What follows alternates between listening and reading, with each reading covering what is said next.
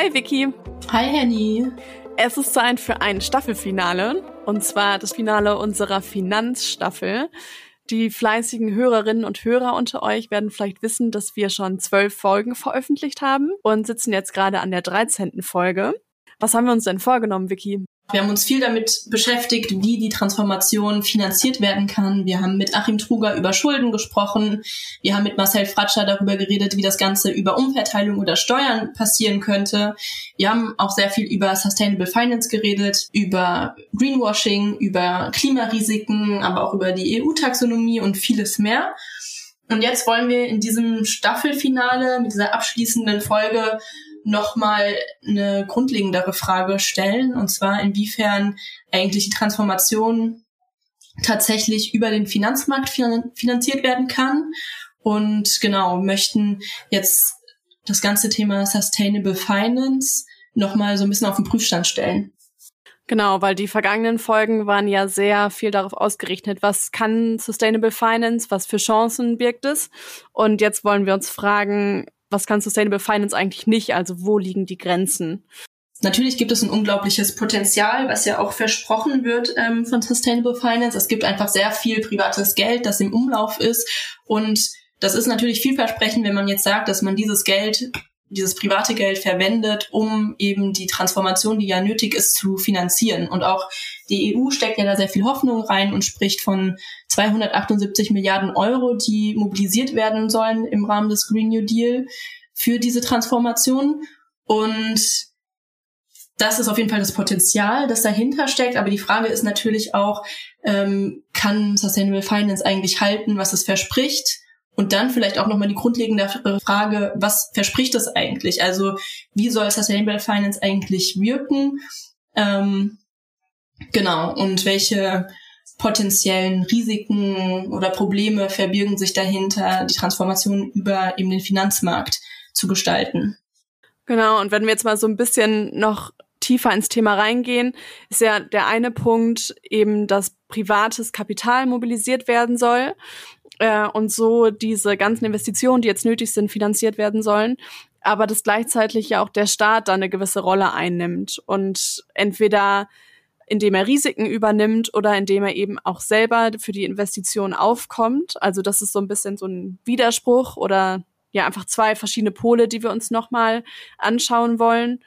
Und der andere Punkt ist nämlich, dass auf dem privaten Kapitalmarkt alles einer Renditeorientierung unterliegt. Und zwar so funktioniert der Finanzmarkt und das ist eigentlich auch seine Aufgabe, dass Geld dahin fließt, wo es am effektivsten wirken kann. Und in der Ökonomie heißt es, ähm, es wirkt am effektivsten da, wo es halt die höchste Rendite erzielen kann.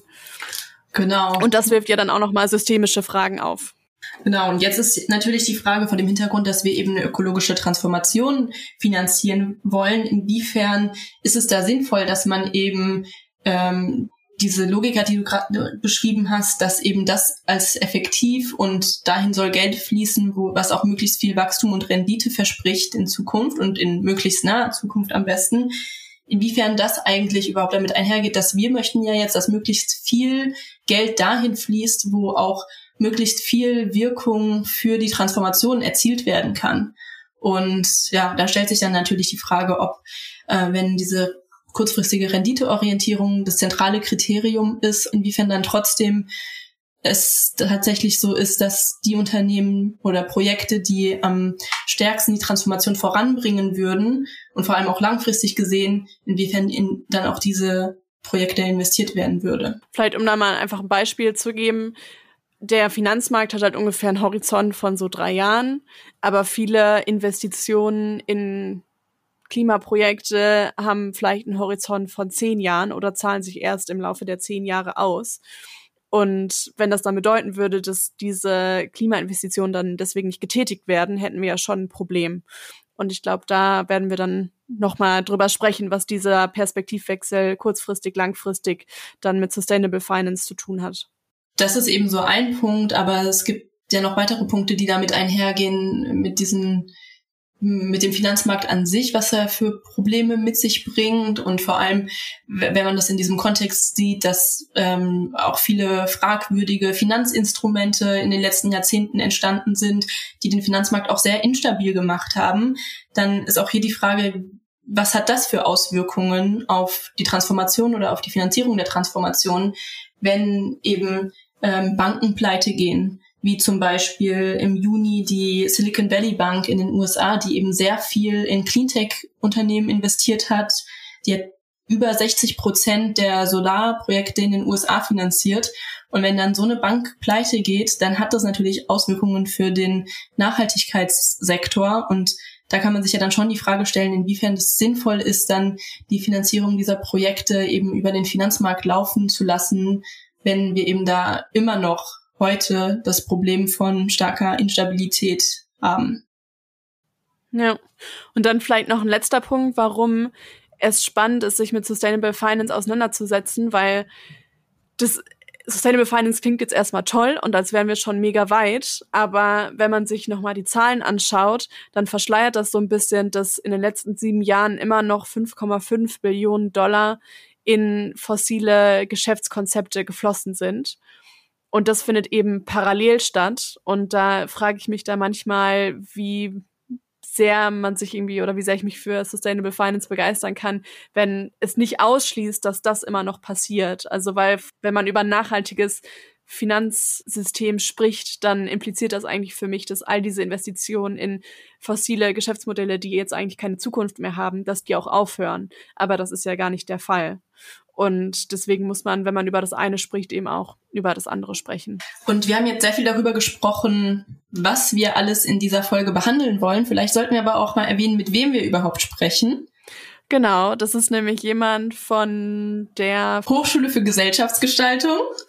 Ähm, genau, wir sprechen mit Elsa Egerer. Sie ist wissenschaftliche Mitarbeiterin an dieser Hochschule und hat im Projekt zu Finanzwende für Resilienz und Nachhaltigkeit äh, mitgearbeitet, indem sie sich den Diskurs zu Sustainable Finance angeschaut haben, vor allem in der politischen, aber auch in der Medienlandschaft. Und außerdem hat sie davor auch eine ganz klassische VWL-Ausbildung gehabt mit Schwerpunkt auf Geld- und Finanzmärkten und somit eigentlich die ideale Interviewpartnerin für unsere Abschlussfolge. Voll, vor allen Dingen, also dadurch, dass sie den Diskurs in Deutschland über Sustainable Finance studiert hat, ist sie, glaube ich, echt äh, eine gute Kandidatin, um uns mal zu erklären, worum es da eigentlich geht.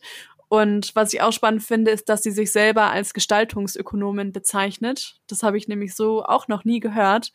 Und ja, ich bin mal gespannt, wie sie uns das erklärt und auch was das so über ihr Selbstverständnis als Ökonomin aussagt. Ja, finde ich auch sehr spannend. Und auch passend eigentlich dann nochmal für die Abschlussfolge.